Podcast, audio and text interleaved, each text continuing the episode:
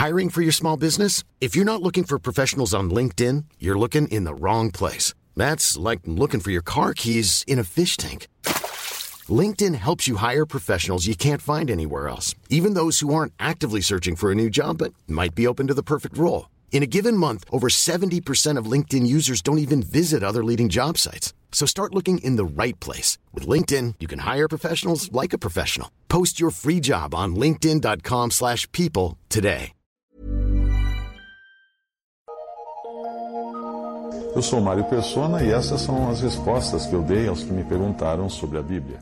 Você escreveu perguntando se o cristão deveria impor a sua cultura, os seus costumes na escola, no trabalho, nas pessoas desse mundo, é, cristianizar o mundo. Não, o cristão não deve impor a sua cultura, seus costumes neste mundo por uma razão muito simples: nós somos estrangeiros aqui. O cristão estrangeiro. Um, um brasileiro que se mude para o Japão não vai querer influenciar o governo japonês para adotar o cristianismo como religião oficial do Japão. E ele nem vai querer estabelecer no Japão o domingo como dia de descanso, dia de adoração, ou fazer japoneses pararem de tocar sua música para fazer batucada, como é no Brasil. Eu digo do domingo porque no Brasil é o domingo dia de descanso, não sei qual é do Japão, não sei nem se tem. O brasileiro não vai fazer isso no Japão porque lá ele é estrangeiro, não tem sentido ele interferir na vida, nos costumes, na política daquele povo. Eu acredito que se nós fôssemos João Batista, ou se vivêssemos na época de João Batista, fôssemos judeus, nós deveríamos tentar mudar as coisas neste mundo e nessa cultura, pelo menos ali em Israel, porque era isso que João Batista fazia com a sua pregação, ele interferia até na vida íntima do rei, que estava tendo um caso lá, né? Uh, João Batista tem um ministério, mas não é um ministério nosso. Por quê? Porque ele anunciava o reino que ia ser estabelecido neste mundo. Quando o rei foi rejeitado, condenado à morte, o reino ficou postergado, adiado para a volta do rei em glória, não faz sentido algum nós tentarmos arrumar, consertar um mundo que está maduro para o juízo. Seria como reformar e pintar aqueles navios que a marinha usa de alvo nos exercícios militares, ficam dando tiro no navio para afundar, para testar as armas. Por outro lado, nós vemos o Senhor os seus discípulos agindo de modo bem diferente, porque eles andavam como estrangeiros aqui nesse mundo. Se eles tiveram alguma influência no mundo, na sociedade, foi por causa das suas vidas. Foi pela fragrância de Cristo que os discípulos levavam, não pelo discurso contra contra autoridades ou contra o mundo ou contra os sistemas, não. Foi pela luz, não pelo fogo, foi pelo sal, não pelo vinagre.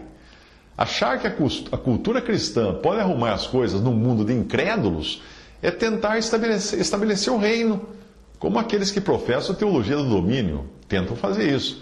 As religiões católicas e protestantes fundamentalistas tentam fazer isso há séculos cristianizar o mundo para estabelecer o reino de Cristo, mas isso é errado. Isso é errado. Não existe evidência na palavra de Deus de que o cristão deva cristianizar o mundo. Ele deve sim pregar o evangelho para tirar pessoas do mundo, resgatar pessoas do mundo, transformá-las também em estrangeiras rumando para o céu. O Império Britânico tentou cristianizar o mundo e nós vimos os resultados que isso, que, que isso deu. Né?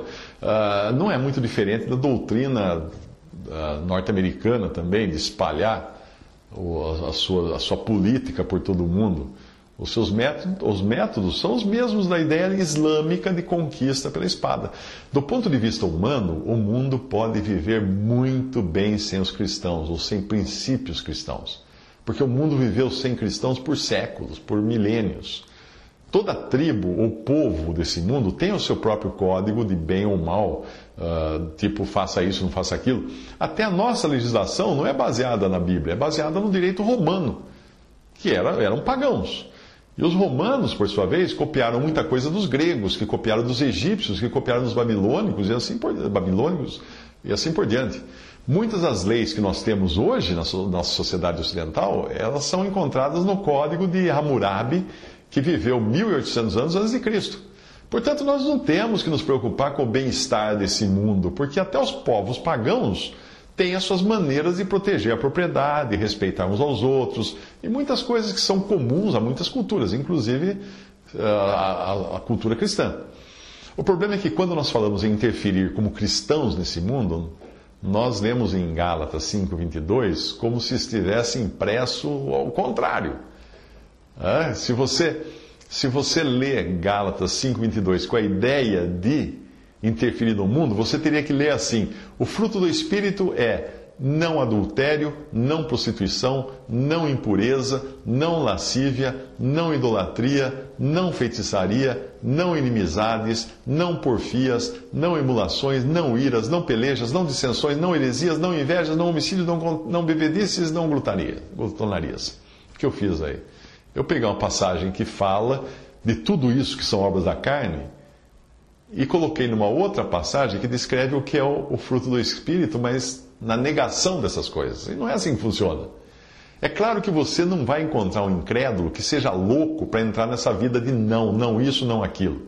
Mas se nós lermos da maneira certa e mostrarmos dessa forma ao mundo, aí ser cristão pode fazer sentido até para um incrédulo.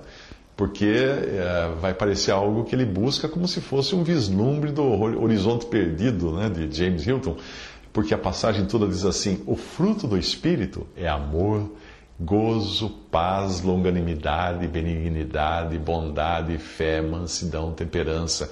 Percebe que o fruto do Espírito não é não isso, não aquilo. São as coisas, as evidências do Espírito na pessoa. Coisas assim são até ensinadas pelos recursos humanos das empresas de hoje, porque todo mundo quer viver e trabalhar com pessoas assim.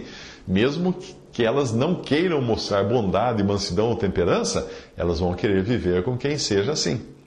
Então, quanto ao cristão ler ou usar coisas da cultura desse mundo, seria bom dar uma olhada no versículo de Atos 17, 23 a 28 que mostra como Paulo conhecia sim a cultura do mundo e usava a cultura grega. Ele usa a cultura grega como ponto de partida do seu discurso e ele podia até se lembrar das palavras dos poetas gregos, porque ele devia ler os poetas gregos.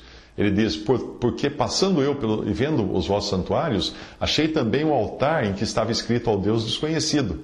Porque nele vivemos e nos movemos e existimos, como também alguns dos vossos poetas disseram, pois somos também sua geração. Então, Paulo e os discípulos conheciam a cultura do mundo, mas não tentavam mudar a cultura do mundo, mudar o mundo, mudar os costumes do mundo, mas eles viviam Cristo no mundo. Eles estavam no mundo por Cristo, assim como Cristo está hoje no céu pelos cristãos, eles estavam no mundo por Cristo. Visite respondi.com.br Visite 3minutos.net.